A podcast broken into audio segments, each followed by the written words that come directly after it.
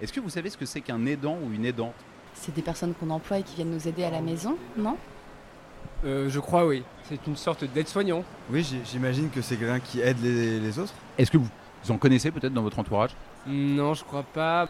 Non, je crois pas, non.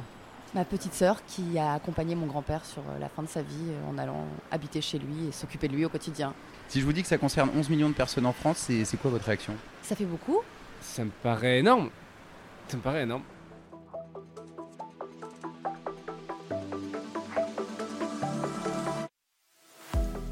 Je ne savais même pas que j'étais aidante. C'est euh, un mot qui a été posé d'une manière, euh, je dis brutale parce que je n'y attendais pas. Ça peut arriver à tout le monde, c'est ça que j'essaie de faire comprendre. Un jour aidant, un jour aidé, faut pas l'oublier. Les aidants et aidantes sont 11 millions en France. C'est 18% de la population ou une personne sur six. Peut-être que quelqu'un dans votre entourage vit cette situation en ce moment même. Peut-être même que vous la vivez. C'est simple. Il s'agit de prendre soin d'un proche pour différentes raisons. Un parent trop âgé ou malade, un frère ou une sœur handicapée, ou encore un enfant atteint d'une maladie chronique. Ce choix est une évidence pour la plupart des aidants, mais il ne vient pas sans conséquences. Psychologiques, professionnelles, financières, elles sont nombreuses et viennent s'ajouter au quotidien déjà difficile de ces personnes qui traversent cette situation délicate. En tout cas, il existe une certitude. Nous serons quasiment tous aidants ou aidés à un moment de notre vie. Mais le tabou qui entoure cette situation est pesant. Même si les choses avancent, les pouvoirs publics tardent à mettre en place des mesures à même de soulager la vie des aidants. Dans le milieu professionnel, les discriminations sont encore monnaie courante. Les démarches administratives sont un casse-tête. Si bien que les aidants se replient souvent sur eux-mêmes et ne trouvent assistance qu'auprès de personnes vivant la même situation. Mais qui prend soin de ceux qui prennent soin des autres? À quoi ressemble leur quotidien? Que mettent-ils en place quand ils ne trouvent pas de solution? Et enfin, de quoi ont-ils besoin pour vivre mieux? Je suis Harmonie Ferreira et vous écoutez Juste Essentiel, un podcast e-city sur les sujets encore tabous et pourtant essentiels de santé et d'hygiène. Pour mieux comprendre cette situation dans toute sa complexité, nous nous sommes adressés à deux femmes qui la vivent ou l'ont vécue et qui s'engagent pour aider ceux qui aident. Claudie Culac, je suis la fondatrice de la Compagnie des aidants, qui est une association. Avant de fonder une association pour soulager la vie des aidants, Claudie a vécu cette situation pendant plus de 30 ans.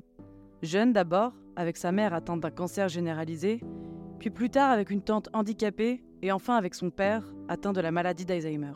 Je suis Christelle, Christelle Evita, parisienne, 46 ans. J'ai un passé dans la communication et aujourd'hui, je sensibilise les entreprises à la question des aidants. Christelle aussi connaît bien les danses.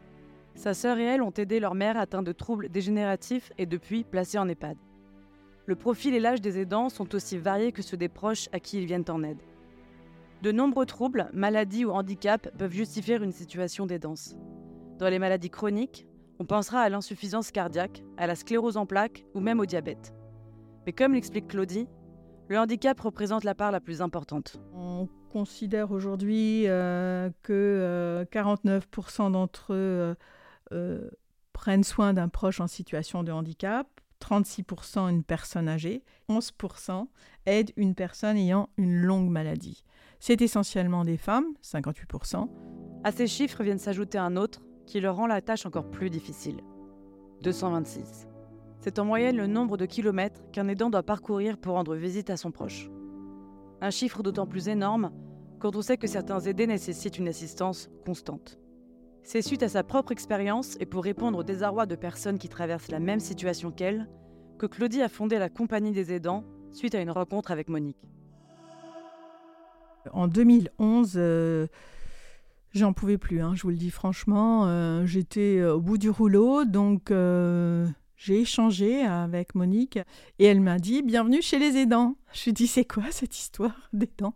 Elle me dit Claudie, on organise des focus group. euh, Est-ce que vous voulez participer? Je dis Ok. Donc je me retrouve avec d'autres femmes, je les écoute parler. Je dis C'est pas possible.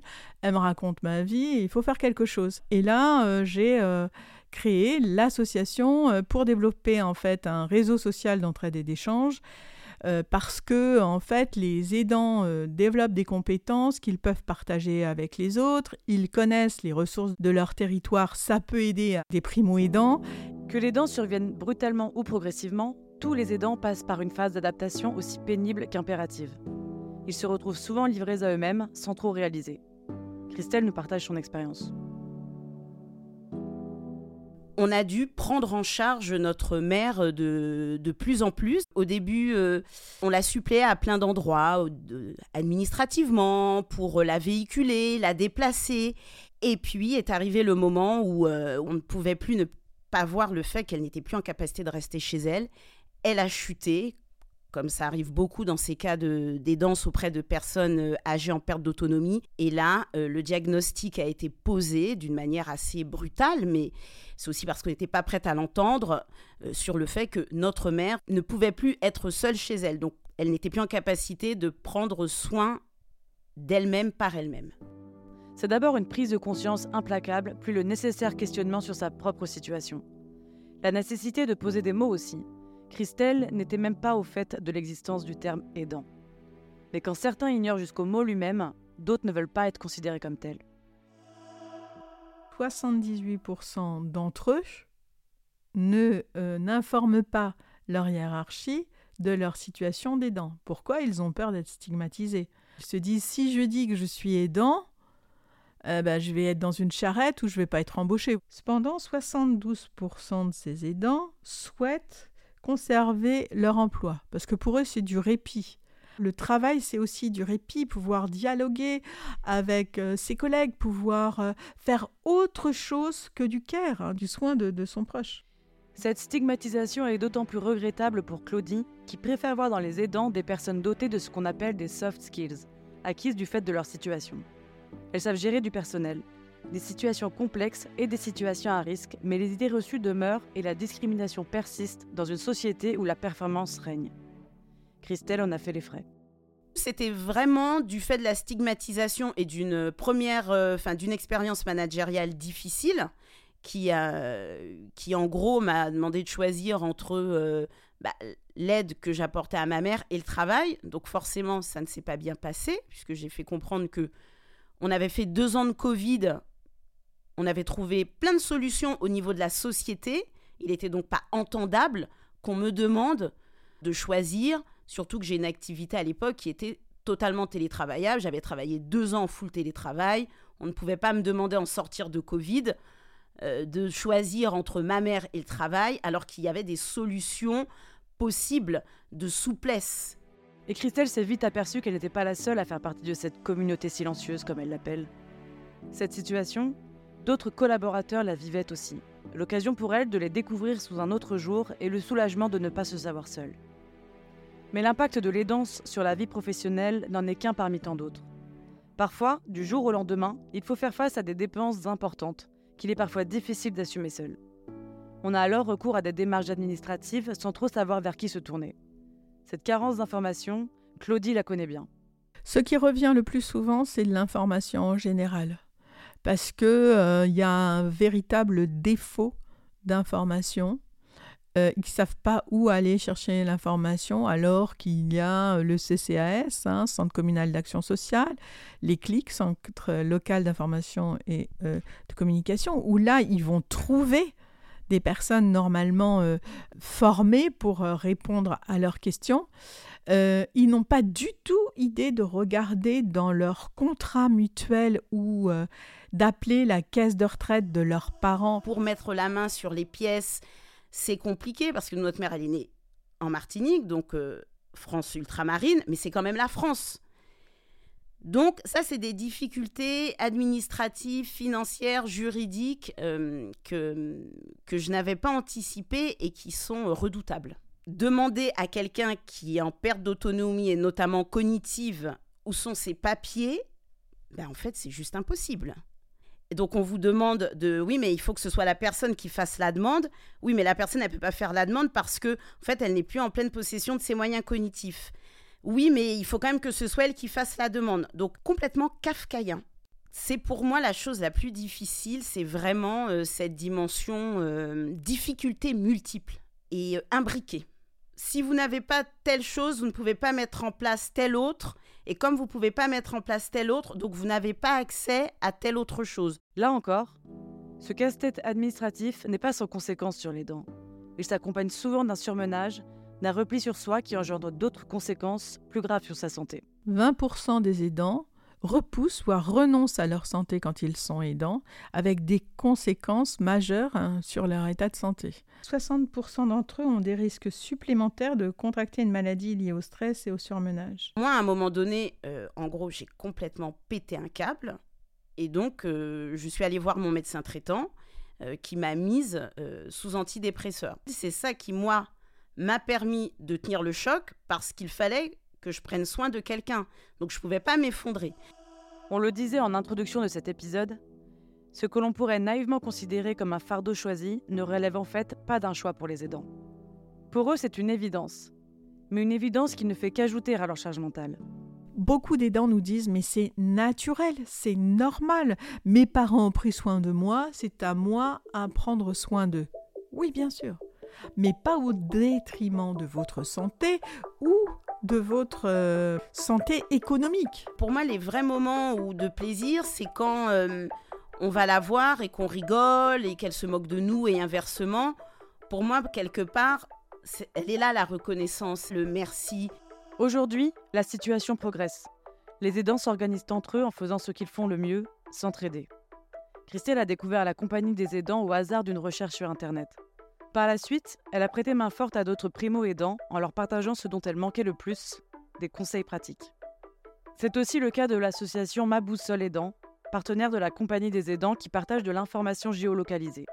Quant aux 500 000 jeunes aidants âgés de 5 à 18 ans, ils peuvent compter sur l'association JAD, Jeunes aidants ensemble. Son travail, c'est déjà euh, d'informer euh, par exemple le ministère de l'Éducation nationale, pour qu'il y ait un travail d'identification de ces jeunes euh, à l'école, au collège. L'idée, c'est d'apporter aide et soutien individualisé à chacun de ces jeunes pour que, bien sûr, ils puissent rester avec le parent malade ou en situation de handicap, parce que parfois c'est très compliqué. La compagnie des aidants n'est pas en reste et participe activement à l'évolution de la situation.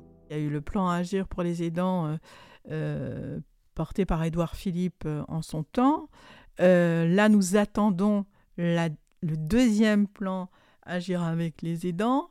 nous avons obtenu le congé de proche aidant avec une indemnité. ce que je peux vous dire aujourd'hui, c'est que ce n'est pas suffisant parce que trop de salariés continuent à prendre des congés maladie dès lors qu'ils doivent s'occuper d'un proche. Et puis aussi des femmes qui arrêtent de travailler quand elles ont un enfant qui développe un cancer et parfois des cancers longs et qui pendant 10 ans ne vont pas cotiser à la retraite. C'est très injuste.